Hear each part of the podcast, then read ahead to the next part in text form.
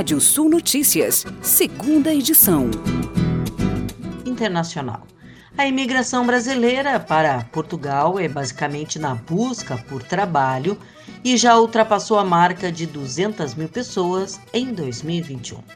Dados do Serviço de Estrangeiros e Fronteiras, publicados pela agência Lusa, informam que há um acréscimo superior a 23 mil pessoas e a maioria conseguiu o visto por ter trabalho em Portugal.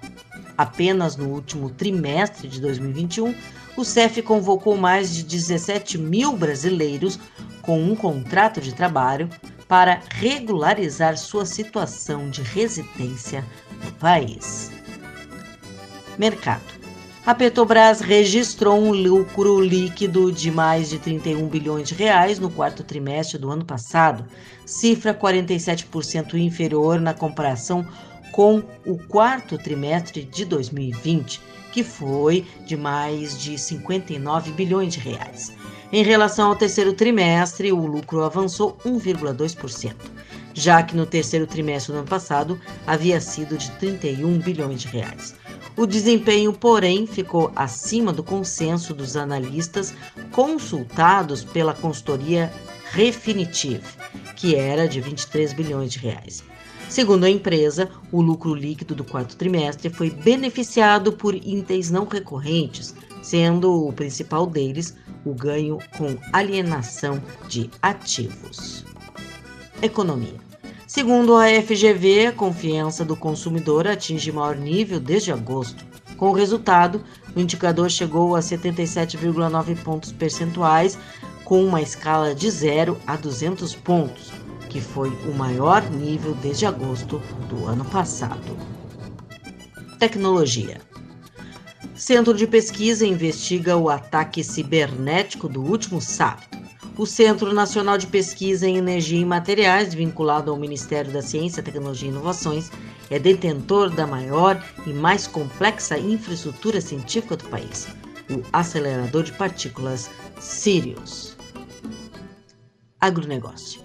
O destaque principal para o mercado agrícola no Brasil é o dólar, que atingiu a mínima de R$ 5,05 ante o real menor valor em sete meses, tornando o produto agrícola brasileiro menos competitivo no mercado internacional.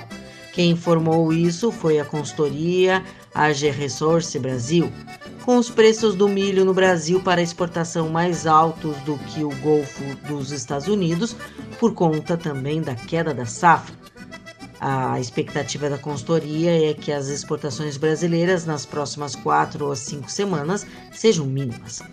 Enquanto isso, a projeção de produção de grãos no Brasil continua caindo.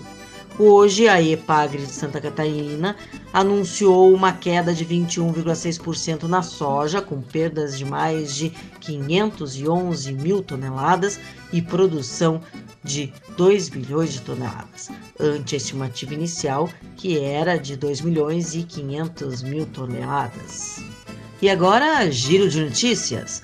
Presidente do BC diz que redução de impostos não resolve inflação. Quase 2 milhões de trabalhadores podem ser incluídos no PIS e PASEP. Tesouro Direto registra 3,5 bilhões de reais em vendas em janeiro. IPEA Projeção de inflação é revista de 4,9% para 5,6% em 2022. Prevendo sanções, bancos russos importaram 5 bilhões de dólares em dezembro.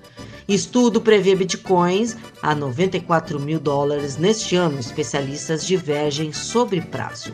Desde 1988, Brasil soma mais de 4 mil mortes em deslizamentos bactéria inexistente no Brasil, provoca a destruição de 20 mil orquídeas que desembarcaram no Porto de Santos, São Paulo.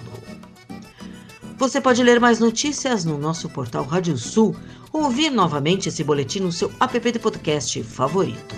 Sou Kátia Desessari e volto amanhã no Rádio Sul Notícias, primeira edição, às oito e meia da manhã. Até lá! Previsão do tempo. Boa noite, ouvintes da Radiosul.net. Nas próximas horas pode ter chuva forte risco de temporais na fronteira com o Uruguai e no oeste, e ainda possibilidade de temporais localizados nas demais regiões. Uma frente fria avança entre Uruguai e Argentina, conforme imagens do satélite dessa quinta-feira, e pode causar chuva forte é, na noite de hoje, portanto, nas regiões da, front da fronteira com o Uruguai, fronteira oeste, faixa parte da faixa oeste e aí faixa também do sul do estado.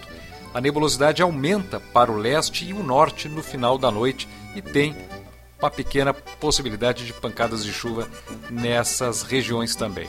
Na sexta-feira, o dia começa com abertura no oeste, na metade sul, e nebulosidade se mantendo no norte e no leste, com possibilidade de pancadas de chuva nessas áreas. As temperaturas se elevam e o calor vai aumentando até o final de semana, indicando aí, portanto, para ao longo da sexta-feira e também para o final de semana, riscos de temporais e chuva forte em todo o estado.